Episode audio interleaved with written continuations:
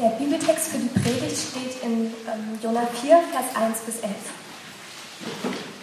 Das gefiel Jona gar nicht und er wurde zornig. Er sagte, ach Herr, genau das habe ich vermutet, als ich noch zu Hause war. Darum wollte ich ja auch nach Spanien fliehen. Ich wusste es doch. Du bist voll Liebe und Erbarmen.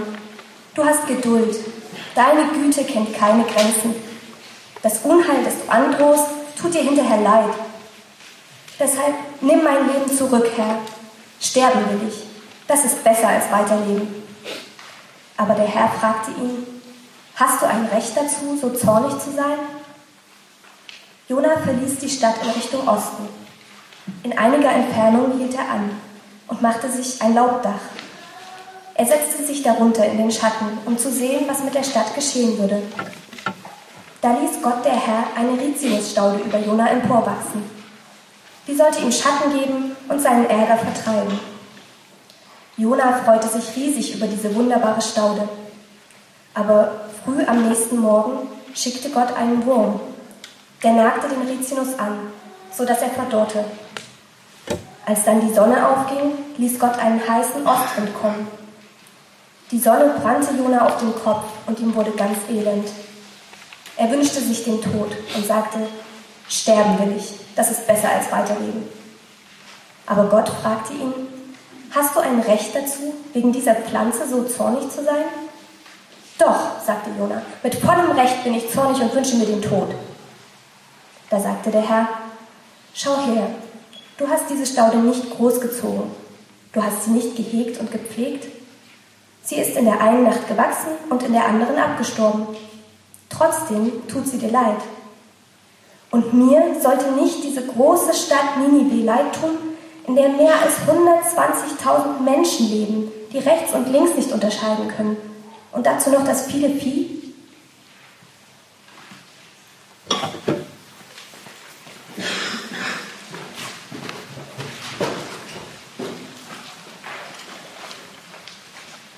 Ähm, was mir bei dem Text immer, jetzt bin ich an, Jetzt bin ich an. Was mir bei dem Text immer hängen bleibt, wenn wir den lesen oder gelesen bekommen, das ist eigentlich die Phrase, deshalb wollte ich nach Spanien fliehen. Hm. Ich weiß nicht, weshalb ihr fliehen wollt oder nach Spanien fliehen wollt, aber äh, wir sind heute, vielleicht deshalb, wir sind heute äh, bei der letzten Predigt über Jona. Und äh, wir haben die letzten Wochen schon über Jona gesprochen. Und äh, toll, dass ihr alle noch hier seid und nicht in Spanien. Von daher äh, mache ich einfach mal weiter. Und ähm, wir sind beim letzten Kapitel, letzte Predigt zu Jona, die letzten Gedanken. Und die Predigt, ich habe schon gesehen, äh, ich habe sie mal genannt, Gottes letztes Wort. Und eigentlich will ich mich darauf auch konzentrieren. Was sagt der Chef so zum, zum Schluss? Ähm, und ähm, klar habe ich euch letzte Woche schon vorgewarnt, es geht so ein bisschen um die Rizinusstaude und, oder diesen Wein oder wie auch immer und den Wurm. Und das werden wir uns auch genauer tatsächlich angucken. Ähm, aber vielleicht nicht so sehr den Wurm, sondern eher die, den Rizinus oder diesen Wein, der da wächst und Gott. Okay, die beiden Sachen gucken wir uns an.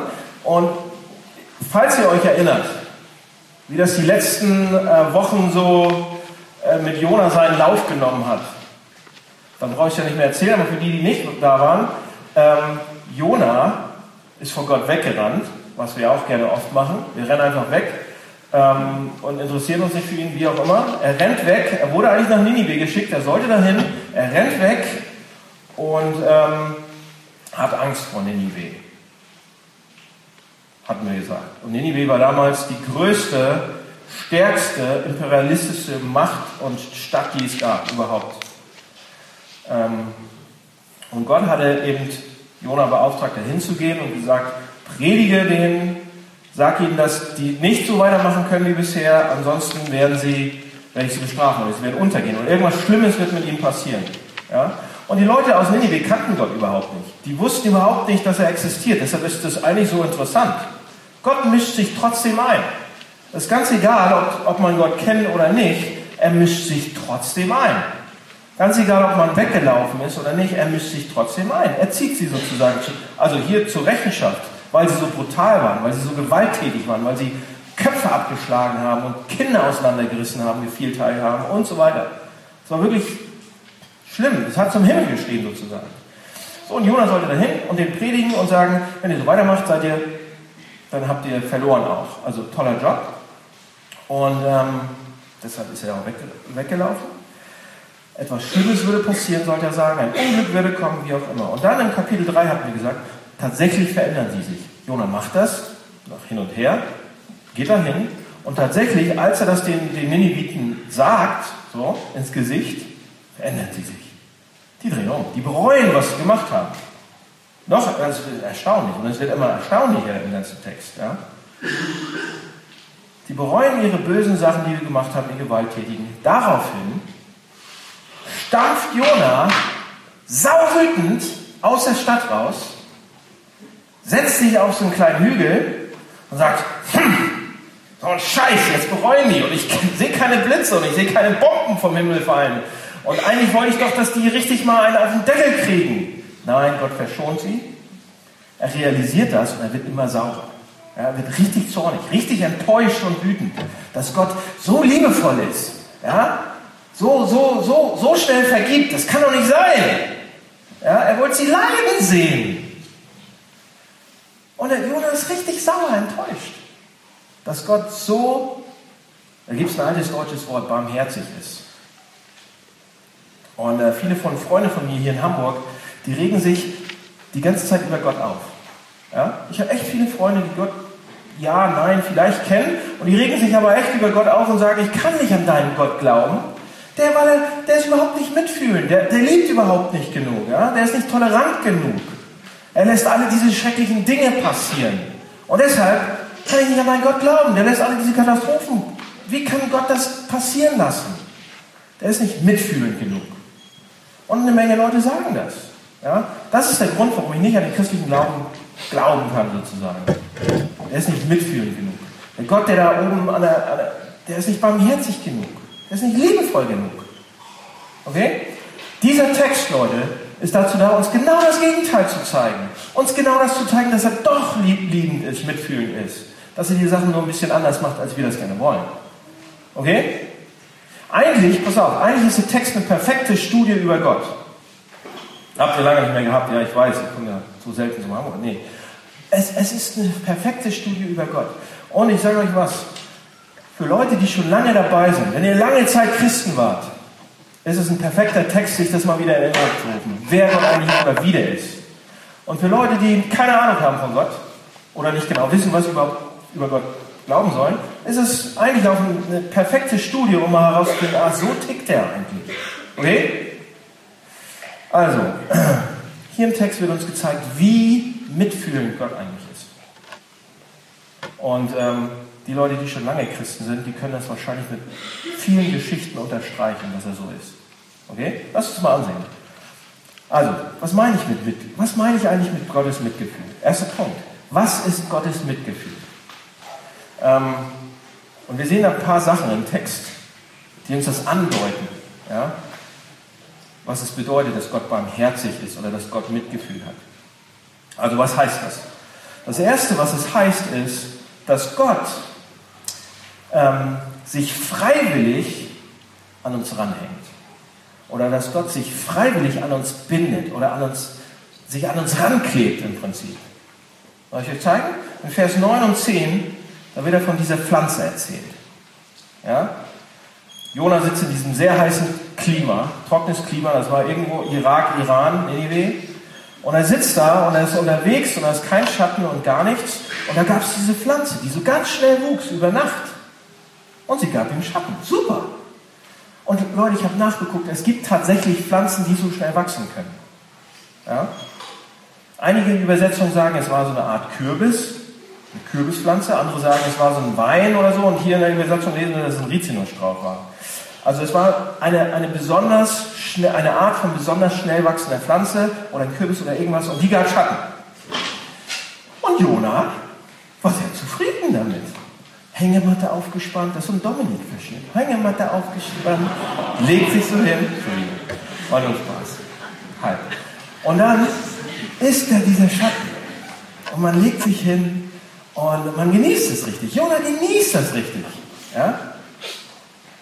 Und es ist kühl und sie ist grün und er war sehr zufrieden mit der Pflanze. Wäre ich auch gewesen. Und dann geht der Scheiß ein. Nächsten Tag. Ja, der ist kaputt. Gott kommt.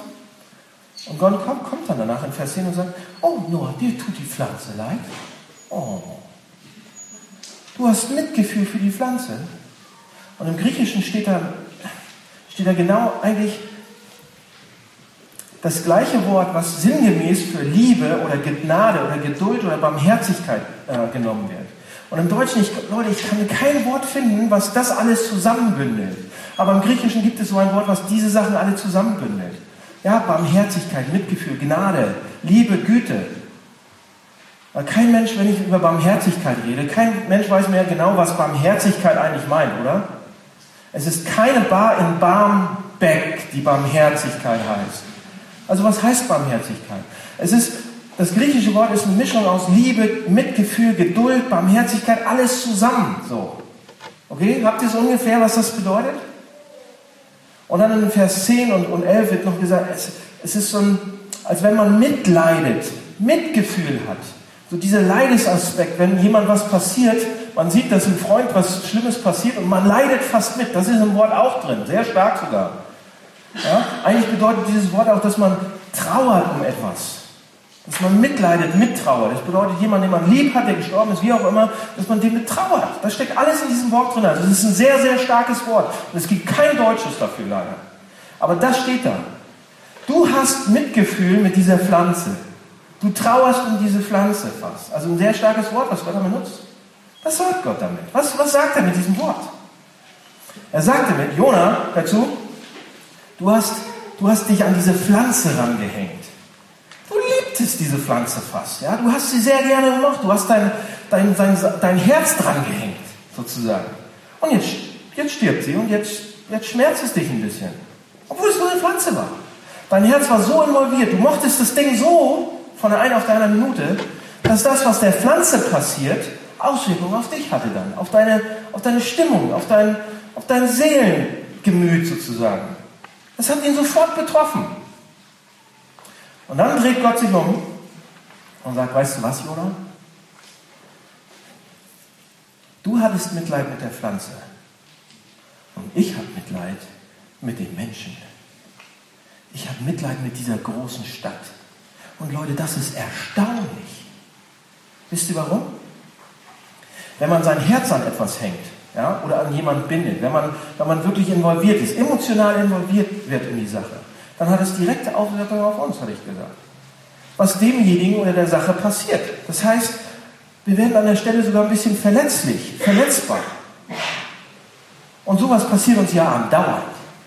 Ja, also im Alltag bei uns passiert das dauernd. Wir sind fast so gebaut, wir sind so entworfen. Ja? Wir hängen unser Herz an Sachen. Wir finden Sachen toll, wir hängen uns daran. Wir, wir lieben diese Sachen. Ob's, was ist es auch immer, das können Dinge sein, das können Menschen sein, das können Männer sein, das können Frauen sein. Das kann irgendetwas sein, die uns wichtig werden und emotional hängen wir uns da irgendwie dran. Wir sind sehr involviert. Ein Bild gesprochen könnte man sagen, wir kleben fast da dran. Ja, als wenn da so ein Uh-Ding ist und wir kleben uns an die Person, an das Ding oder sonst irgendwas. Ja? Man will zum, Leute, hier ist ein Beispiel. Hamburg-Beispiel. Leute wollen in Hamburg eigentlich sich nicht so sehr an ihr Haustier hängen. Ja? Freunde von mir, die haben halt Haustiere, Hunde meistens oder Katzen oder Zeugs, so Fisch, den Goldfisch. Und man will sich nicht so, so, so wirklich dranhängen. Man sagt, er ist halt nur ein Tier, so. Aber dann stirbt das Ding. Ja? Und wenn man dann nicht zufällig gerade von diesen, zu diesen wirklich harten Hamburgern gehört, dann flennt man drei Wochen lang wegen der Töne. So, also wegen dem netten, lieben Hund, wegen dem Familienmitglied sozusagen. Und wir schreien rum und wir können keinen anderen sehen und es ist so schrecklich. Ich hatte eine Freundin in Berlin, als ich noch in Berlin gewohnt habe, die hatte einen kleinen Hasen. Der wurde krank. Ein Hase, ein Kaninchen. Sie hat über 3000 Euro ausgegeben für den Arzt. Wir hängen unser Herz daran. Das ist uns so wichtig geworden. Wir machen fast alles damit, ne? Und wir sagen dann, wie konnte das passieren, dass ich mich so an diese Sache ranhänge? Oder so an diese Sache? Oder wir sind so gebaut. Wir Menschen brauchen Menschen, Dinge, Umstände, um, damit wir uns gut fühlen, damit wir glücklich sind. Ja, das ist Auch gar nicht so schlimm erstmal. Wenn die Sachen uns zu wichtig werden, ist eine andere Sache. Aber grundsätzlich brauchen wir Menschen, brauchen wir Dinge, brauchen die Sachen und wir sind dann emotional, sag ich mal, involviert, wir kleben dran. Wir, können, wir können nicht glücklich aus uns alleine raus sein. Wir brauchen Dinge, Menschen, Sachen. Und an den Dingen, die uns glücklich machen, da hängen wir eben dran. Mehr als an anderen. Pass auf, Gott braucht so eine Sache nicht. Okay, das ist der Punkt. Gott braucht sowas nicht. Überhaupt nicht. Er ist glücklich aus sich selber. Er ist, er ist nicht abhängig von irgendetwas. Von gar nichts. Alles ist abhängig von ihm. Gott per Definition, da ist alles abhängig von ihm. Gott in sich ist ganz und gar vollkommen. Absolut glücklich. Und er braucht nichts und uns schon gar nicht. So, warum, sagt er dann hier im Text, er hängt sich da an die Menschen? Oder er hängt da an die Menschen. Er hat so Mitgefühl für die Menschen. Er hat Mitleid mit den Menschen. Warum? Die einzige Antwort ist, er tut es absolut freiwillig, weil er es will. Ja? Leute, die, die Welt ist für ihn Staubkorn. Und wir sind noch kleinere Stücke von Staub auf irgendwelchen Staubkörnern. Wir sind Käfer, wir sind Insekten, wir sind Amöben, wir sind, wir sind Moleküle irgendwie. Denkt mal an die Entfernung von euch zu einem Molekül. Der Abstand zwischen Gott und uns ist viel, viel, viel größer. So, wie kann Gott sich an Menschen ranhängen dann? Wie konnte Gott sagen, okay, was Ninive passiert, was diesen Menschen passiert, das betrifft mich. Es bewegt mich, es betrügt mich, es macht mich wuschig. Wie man sagt er das? Es bedeutet, er hat sich freiwillig an uns Menschen rangehängt. Freiwillig. Er hängt sich freiwillig an uns ran. Wir bedeuten ihm so viel. Er legt sein Herz da rein, könnte man sagen. Das ist richtiges Mitgefühl. Das betrifft ihn. Es beteiligt ihn. Also, Mitgefühl bedeutet, sich zu engagieren und sich verletzbar zu machen, sich reinzugeben. Und Gott macht das freiwillig bei jedem von uns. Gott braucht es nicht, aber er hat es getan, weil er es will. Okay?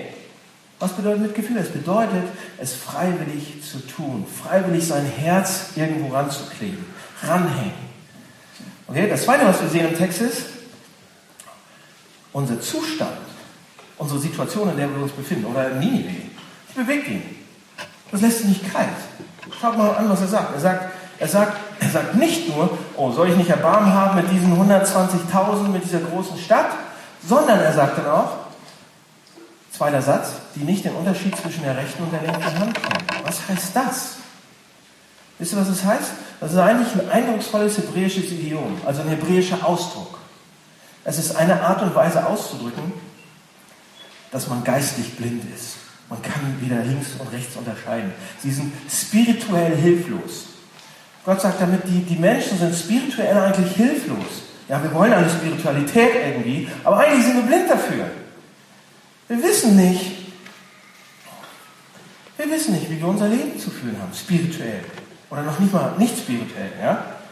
Seht ihr, pass auf, wenn Gott jemanden nicht kennt, wenn jemand von, von, von den Menschen Gott nicht kennt, dann, dann muss man sagen, ich weiß nicht, wo ich herkomme, ich weiß nicht, wo ich hingehe, ich kenne den Sinn meines Lebens und ich kann irgendwas rausfinden. Ja, vielleicht ist Wakeboarden der Sinn meines Lebens.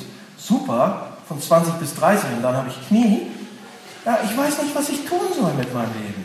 Ich weiß nicht, wo ich hin soll, ich weiß nicht, wo ich herkomme und so weiter. Ich weiß nicht, was das Ziel meines Lebens ist. Ich kenne den Sinn meines, meines Lebens nicht. Ich hatte gestern gerade ein Gespräch drüber. Ja, was, weißt du, da stehen zwei ältere Männer, ich und noch ein Freund. Jungspunde natürlich. Und wir sagen, ja, was wollen wir eigentlich die nächsten 40 Jahre erreichen im Leben? Oder 50? Oder so. Was wollen, wo wollen wir eigentlich hin? Wir wissen es nicht. Wo will ich am Ende sein? Ja, wenn ich mir einen Zettel mache und das aufschreibe, das hilft vielleicht ein bisschen, aber ja, wie soll ich meine Zeit verbringen? Was soll ich tun? Wofür? Und Gott kommt und schaut sich diese Art an, schaut sich uns an, diese Art von geistigen Nebel um uns herum. Und viele, vielen von uns geht es so. Mit 19 wissen wir nicht, was wir studieren sollen. Mit 35 wissen wir nicht, wie wir heiraten sollen. Und mit 45 wissen wir nicht, welches Haus wir bauen sollen. Und so weiter und so weiter und so weiter und so weiter. Ja, das sind die großen Themen. Aber wir haben dauernd diesen geistlichen Nebel irgendwie um uns herum, diese spirituelle Verwirrtheit, geistliche Blindheit, spirituelle Dummheit. Und Gott kommt und sagt nicht, oh, guck mal, die Idioten wissen wieder nicht, was sie machen sollen. Muss ich wieder, ne? Nein, er hat Mitgefühl ihn bewegt das. Er ist fast, er hat Mitleid. Ihn macht das echt fast fertig. Ja? Ihn macht das fertig, dass wir nicht wissen, was die linke und die rechte Seite ist. Ähm, das ist der zweite Aspekt. Warum bewegt ihn das so? Weil er Mitgefühl hat. Weil er involviert ist. Okay? Und dann gibt es noch eine Sache. Ähm, er vergibt schnell. Er vergibt schneller als sein Schatten. Tatsächlich. Und das ist ziemlich wichtig hier im Text. Deshalb ist Jona das so aufgebracht, oder? Deshalb ist er so sauer. Gott vergibt schnell. Schaut euch das an. Jona sagt, ach Herr, genau wie ich es vermutet habe, deshalb wollte ich nach Spanien fliehen, bla bla bla bla bla. Du bist voller Erbarmen, voller Liebe, du hast Geduld, Güte, deine Güte kennt überhaupt keine Grenzen. Sagt er. Ja? Ich wusste, du bist so mitfühlend. Ich wusste es, du liebst sie zu doll. Ich wusste, du ziehst wieder zurück. Ich wusste, du hast sie zu doll lieb. Was er damit sagt, ist ganz einfach, Gott, du bist mitfühlend, du bist barmherzig, du bist liebevoll, du bist freundlich, du vergibst schnell. Wisst ihr, wie ich das hasse, wenn das passiert? Sagt Jonah. Ja? Das ist, was er sagt. Warum sagt er das so? Wenn wir kurz zurückschauen in Kapitel 3, dann sehen wir, dass, dass Gott sagt, okay, ich werde Ninive verwüsten und ich werde es platt machen, wird eine Invasion passieren oder eine Hungersnot oder irgendwas ähnliches und Gewalt und Grausamkeit wird gerecht werden. Ja? wenn er nicht umkehrt. Was tun sie? Was tun die Nineviten? Leute, sie, sie konvertieren nicht. Sie konvertieren nicht wirklich. Nein, nein, nein, nein, nein. Das ist ziemlich interessant. Die Leute von Ninive lassen sich nicht beschneiden, was damals hätte passieren müssen. Ja? Die, werden nicht, die werden nicht ein Teil vom Volk Israel. Sie treten nicht Gottes Volk bei. Sie nehmen nicht das Gesetz von Mose jetzt als Maßstab und so weiter. Sie kommen nicht von ganzem Herzen, ganzem Sinn und ganzem Verstand zu Gott und sagen, oh, wir wollen nur noch dir dienen, oh, wir leben nur noch für dich. Machen sie nicht. Ja? Sie treten nicht in den Bund mit Gott ein. Sie machen nicht so, so einen Vertrag mit ihm. Alles, was sie sagen, oh es, oh, es tut uns leid, wir versuchen es nicht mehr so arg zu treiben. Und Gott vergibt ihn sofort. Ja? Jetzt lasst uns mal kurz versuchen, die Geschichte aus Jonas Sicht zu sehen. Also, wenn, wenn ihr Jona wärt, ja, Lini hat gesagt, okay, sie werden keine Gewalt mehr ausüben für eine Zeit. Ja?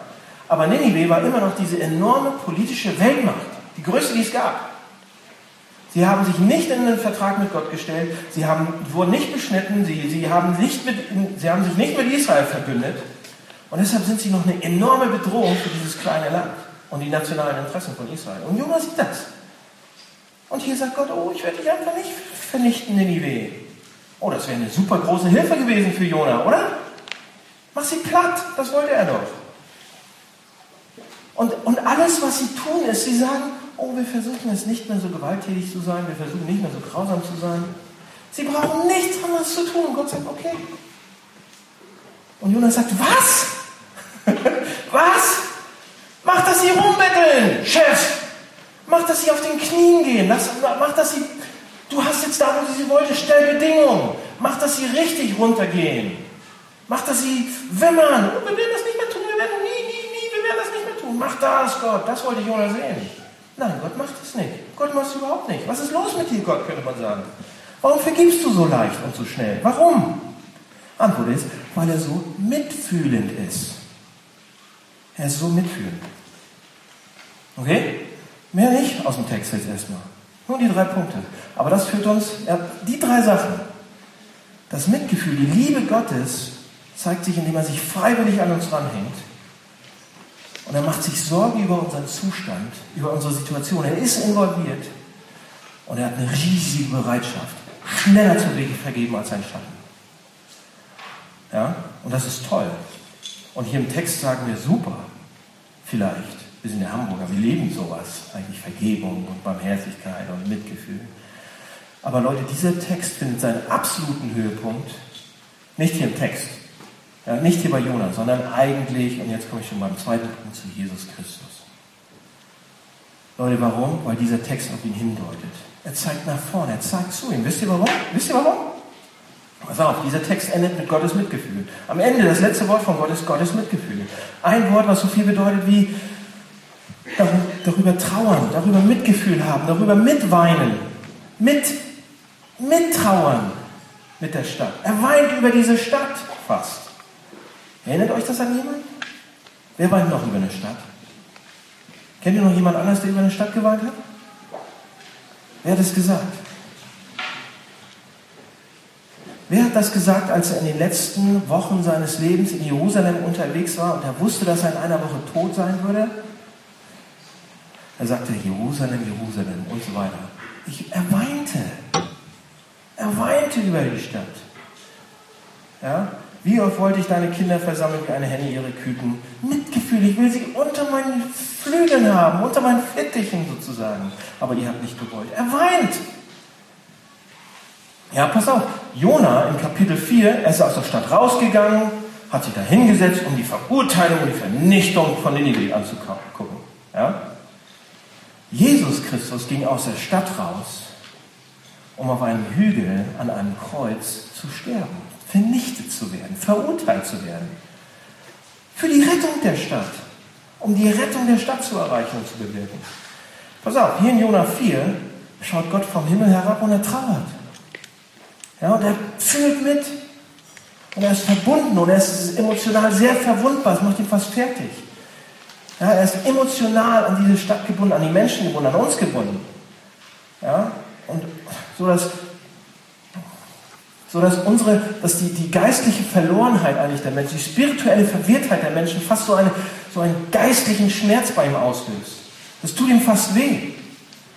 Aber Leute, als er in der Form von Jesus Christus kam und ans Kreuz ging, brachte seine Verbundenheit mit uns nicht nur spirituelle Schmerzen, sondern reale Schmerzen. So verbunden, bis zum Schluss, mit uns verbunden. Er hat uns sich rangeklebt an uns. Er sagt, das, das tut mir so weh, ich mache alles für die, damit es denen gut geht. Er hängt sich richtig an uns. Aber völlig verbunden, nicht nur spirituell, nicht nur emotional, völlig. Er ging ans Kreuz, um was zu tun. Was, was hat er gemacht? Um uns leicht zu vergeben, um uns schnell zu verzeihen. Jesus, Leute, Jesus ist der ultimative Ausdruck davon. Seht ihr, wisst ihr was? In den Evangelien, ja, wo die Geschichte von Jesus erzählt wird, weint Jesus 20 Mal mehr, als dass er lacht. Ja, für jedes Lachen 20 Mal weinen. Wisst ihr, was das heißt? Absolutes Mitgefühl, absolutes Dabeisein bei uns. Dauernd auch mit dabei sein mit den Menschen. Es berührt ihn, was wir machen, warum wir kaputt gehen und warum wir kaputt gemacht werden und so weiter. Er kam und es betrübt ihn, es berührt ihn. Er kam und er weinte die ganze Zeit. Ja? Und das wichtigste Wort, das die, emotionalen, die Emotionen von Jesus im Neuen Testament beschreibt, ist ein griechisches Wort, das, das so viel bedeutet, bis in die Tiefe mit Mitleid bewegt werden.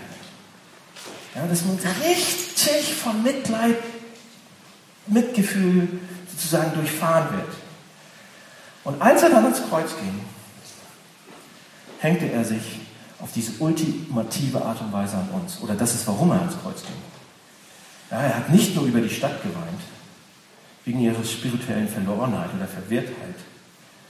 Ja, und das bewegt auch nicht nur, das bewirkte nicht nur einen emotionalen Schmerz, sondern körperliche Schmerzen, kosmische Schmerzen. Und er nahm es auf sich. Leute, das sind die Barmherzigkeit von Gott und die Barmherzigkeit von Jesus. Sie sind der ultimative Mit Ausdruck von Mitgefühl von Gott. Pass auf, aber hier ist das Problem. Ein kleines Problem, dann sind wir fertig. Der Grund, warum ich jetzt hier so schnell durchrase mal, ist, weil wir Hamburger eigentlich diese Idee von Mitgefühl und von Vergebung, eigentlich mögen wir die. Wir sind westlich aufgewachsen, aufgeklärt, wir finden das sehr, sehr gut, diese, diesen Teil des Evangeliums oder diesen Teil der Bibel. Ja? Wir sind doch nicht so wie Jona. Ja? Bombardier sie! Da gibt es andere Völker auf der Welt, die so sind. Wir nicht. Wir sind nicht so wie die anderen. Ja? Die meisten Leute in Hamburg lieben dieses Mitgefühl oder lieben darüber nachzudenken, über Mitgefühl und Vergebung und, und dass man doch ein bisschen mitleidiger sein soll und involvierter und sich mehr ranhängen soll auf, an die Probleme von Leuten. Wir mögen das. Deshalb kann ich, glaube ich, hier auch noch nicht ganz aufhören, sondern ich habe noch einen kleinen Punkt. Pass auf. Wenn wir glauben, dass Gott so ist, und wenn wir glauben, dass Jesus das für uns gemacht hat, ihr Christen glaubt das ja. Ihr Leute, die da auf der Suche seid, vielleicht irgendwann, vielleicht auch nicht. Aber wenn wir das glauben, dass Jesus das für uns getan hat, was hat das für Auswirkungen auf uns? Wie gnädig seid ihr? Sind wir? Wie mitfühlend sind wir eigentlich? Ja, äh, mit mir selber bin ich sehr mitfühlend. Das meine ich nicht. Wie mitfühlend, wie liebevoll sind wir? Wenn wir wirklich von dem Mitgefühl Gottes überzeugt sind oder geformt wären, wenn uns das beeindrucken würde, wenn wir das bewundern würden, wie würde dann unser Leben aussehen? Wie würde unser Alltag aussehen? So, das ist die Frage. Und im Text kommen da drei Sachen, eigentlich fünf, aber ich mache nur drei, dann sind wir durch. Ja? Es kommen drei Sachen vor. Das erste ist, wenn wir wirklich verstehen würden, wie mitfühlend Gott ist, dann würden wir Städte lieben. Und einige von euch lieben, Städte, aber ich erkläre es kurz. Ja? Gott sagt zu Jonah, Jonah, wenn du ein mitfühlender Mensch wärst, wenn du mitfühlend wärst, wenn du barmherzig wärst, wenn du ein mitfühlendes Herz hättest, weißt du, du bist, du sitzt da, Jonah, und bist verrückt nach dieser Pflanze, aber ich bin verrückt nach den Menschen. Und es gibt keinen Ort auf der Erde, wo es mehr Menschen gibt als in Städten. Ja? Pass auf, damals lag die Durchschnittseinwohnerzahl einer Stadt bei 3000.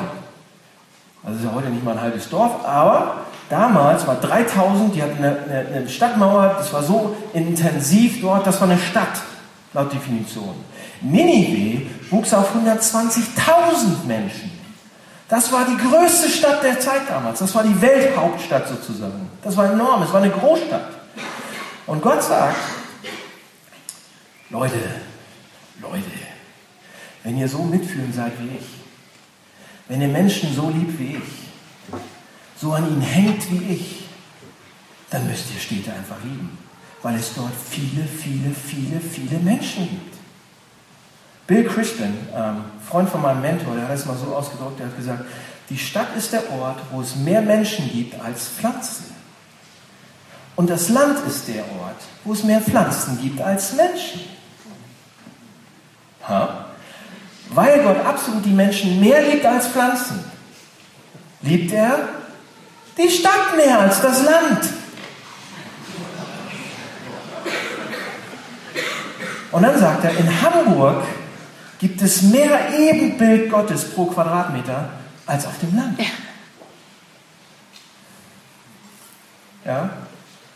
Und wenn wir jetzt hier so ähm, uns umsehen in Hamburg, wenn ich durch die Stadt gehe ähm, und die Ebenbilder Gottes sehe und wir sagen, oh mein Gott, das ist so überfüllt hier alles, ich kann kaum noch stehen und überall die, die Haufen noch und alles und ich will raus in die Weite. Ich brauche mal Weite. Lasst mich zum Grün, lasst mich zu den Bäumen. Ja? Was ist da los mit unserer Theologie? Was ist da los mit unserem Herzen? Wie egoistisch sind wir eigentlich? Wie nicht mitfühlend sind wir eigentlich? Jeder muss ab und zu raus, keine Frage. Leute, wenn ihr in Hamburg wohnt oder in, in Ring 1, Ring 2, jeder muss ab und zu mal raus, das meine ich nicht. Jeder muss mal atmen können. Also es ist einfach, wenn man zu lange in der Stadt ist, dann klickt auch irgendwas komisch irgendwann. Also ab und zu raus, das meine ich überhaupt nicht. Ja? Ähm, aber wenn wir die Städte nicht mögen, einfach so, ihr mögt sie nicht, weil ihr nicht so viele verschiedene Menschen mögt und alles so überfüllt ist, dann seid ihr nicht so mitfühlend, wie Gott es ist. Dann seid ihr nicht so barmherzig, wie Gott es ist. Nicht so mitfühlend. Okay, das ist das Erste, was wir lernen. Wie sind wir? Was hat das für Auswirkungen auf uns? Das Zweite ist, verzeiht leicht, vergibt schnell. Schnell vergeben. Leute, pass auf, bei uns braucht man eigentlich, bei einigen von mir, bei mir braucht man eigentlich manchmal so ein Brecheisen oder einen Abschleppwagen, um mich dahin zu ziehen oder mich dahin zu biegen, damit ich Leuten vergebe. Ja? Brauche ich. Eigentlich möchte ich, dass die Leute, wenn ich denen vergeben sollte, die müssen das richtig bereuen. Die müssen eigentlich bitte angekrochen kommen und um Vergebung bitten, in ganzen Sätzen. Ja? So, das möchte ich gerne. Und viele von uns ticken halt so ähnlich. Wir wollen das. Wir haben noch, wenn uns jemand richtig wehgetan hat, dann haben wir so einen Groll in uns und sagen, der müsste aber auch leiden jetzt. Der müsste das genauso wiederkriegen oder fünfmal. Ich kann ihn noch nicht vergeben, bis das nicht passiert ist. Und wir sagen, ja, ich werde das irgendwie mal aufgeben, diesen Groll, das tut mir auch nicht gut, nicht zu vergeben. Krieg kaum die Zähne auseinander. Aber die müssen wirklich bereuen, die müssen wirklich angekrochen kommen. Und dann vergebe ich ihnen eventuell. Ja? Dann überlege ich es mir. Seht ihr, was Gott, seht, seht ihr das bei Gott? Wie ist der? Hier im Text komplett anders. Oder wenn man ins Neue Testament kommt, mögen wir einige von euch lieber. Im Neuen Testament steht, wenn ihr betet und ihr merkt, dass ihr etwas gegen irgendjemanden habt oder jemand gegen euch, dann vergebt ihm auf der Stelle, sofort. Und wir sagen, warte mal, warte mal Gott, das kannst du doch nicht meinen. Sollen wir nicht wenigstens versuchen, den zum, zum, zum Bereuen zu bekommen irgendwie? Sollen wir nicht irgendwie versuchen, den zur Reue zu kriegen? Ja, Leute, aus Liebe oder aus Gnade und so, ja, mit den richtigen Motiven. Aber wenn jemand euch Unrecht angetan hat, ist es das, Leute, ist es das Mitfühlendste, was ihr für diese Person tun könnt, ihnen zu zeigen, was sie getan haben, sodass sie in Zukunft vermeiden. Es ist nie barmherzig und liebevoll, das so durchgehen zu lassen, aber aus den richtigen Motiven. Ja, aus den richtigen Motiven. Wenn es nur um eure Genugtuung geht, wenn es nur um euren Groll geht, wenn es nur darum geht, ah, ich, ich oder so, ne? was ist denn das? Was steckt dahinter? Egoismus! Oh, sie kriechen jetzt. Jetzt kann ich ihnen ein bisschen vergeben. Ja? Leute, habt ihr keine Ahnung von dem Mitgefühl, vom Mitgefühl Gottes? Gott vergibt so nicht. Der vergibt viel, viel schneller. Jesus ist super schnell mit dem Vergeben. So, so, sobald nur einer anfängt, über Reue nachzudenken, sagt Jesus, alles klar, vergeben. Der will vergeben, der will richtig vergeben. Der will nicht erst warten, bis wir angekommen sind, der will vergeben. Jesus ist so närrisch drauf, zu vergeben, gnädig zu sein. Er ist das Verrückte nach Vergeben und gnädig zu sein. Ja? Sein zweiter Vorname ist Gnade.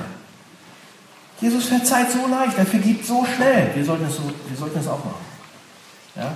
Wir sollten die Menschen nicht zum Betteln um Vergebung bringen.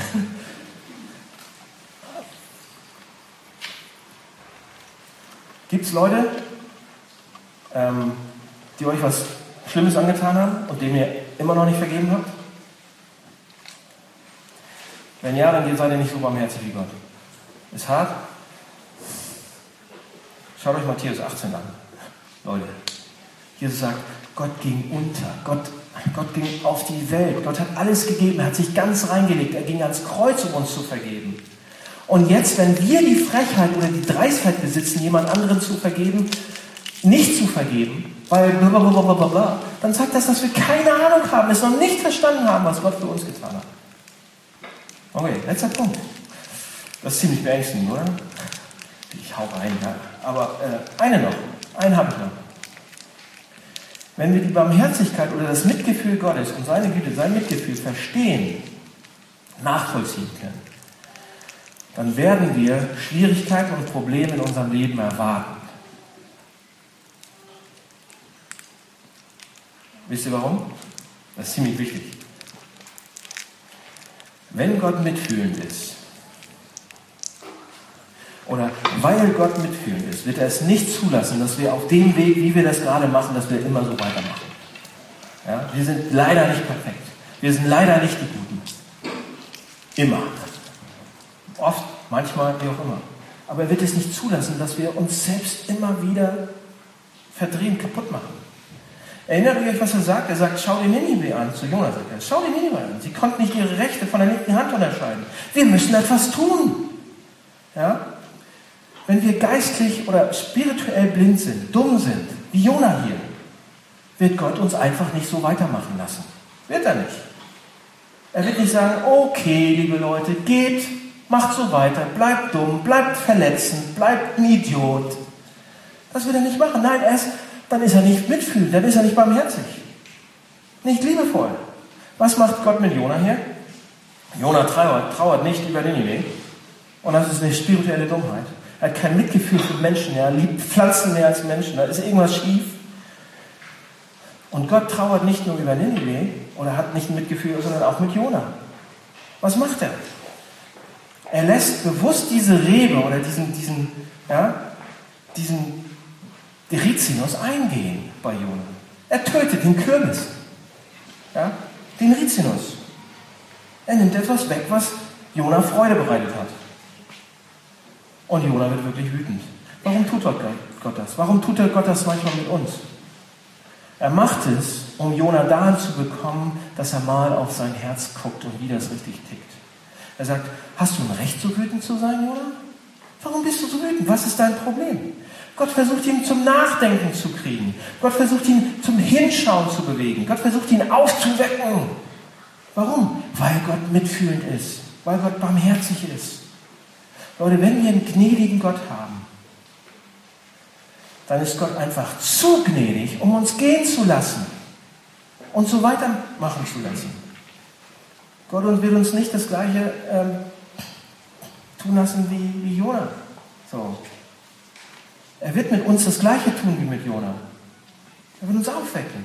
Er wird bestimmte Kürbisse in unserem Leben und die explodieren lassen. Ja? Sie sprengen. Er wird bestimmte Annehmlichkeiten in unserem Leben nehmen und wir sagen, warum tust du das? Die Antwort ist, weil Gott mitfühlend ist, weil Gott barmherzig ist, weil wir einen barmherzigen, mitfühlenden, liebevollen, gnädigen Gott haben. Können wir Schwierigkeiten erwarten? Sollten wir Schwierigkeiten erwarten? In unseren Augen Schwierigkeiten. Wegen seinem Mitgefühl. So, Frage. Wollen wir barmherzig sein? Oder wollen wir mitfühlend sein, wie Gott mitfühlend ist? Ja? Wollen wir das gute, gute Leben führen, wie Gott uns das so zeigt, vorgibt? Was meint ihr, wenn wir so mitfühlend sein würden als Hamburg-Projekt, was das für Auswirkungen hätte? Untereinander und für unsere Freunde. Leute, wollen wir diesen Gott wirklich kennen? Wollt ihr den wirklich kennen? Er ist so barmherzig, er ist so mitfühlend. Das heißt, liebt die Stadt wie verrückt. Vergebt schneller, schneller als euer Schatten. Und erwartet Schwierigkeiten. Lass mich kurz beten. Äh, lieber Herr, danke für diesen Text mal wieder, den letzten jetzt von Jona und ähm, der macht uns, mich zumindest, fordert er heraus, ähm, eine gute Einstellung zur Stadt zu bekommen, wieder neu zu überdenken, warum ich diese Stadt liebe und warum ich die Menschen drin unheimlich äh, vernadeln sie bin. Ähm, Herr, hilf uns zu vergeben, schnell zu vergeben, schneller als unsere Schatten, ähm, schneller als ähm, unser Gegenüber vergeben kann. Hilf uns dabei und trage uns durch, wenn wirklich Schwierigkeiten kommen.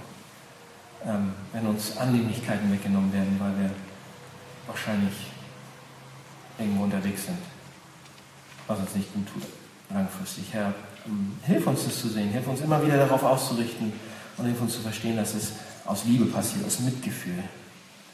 Ähm, danke, dass du unglaublich barmherzig bist. Amen.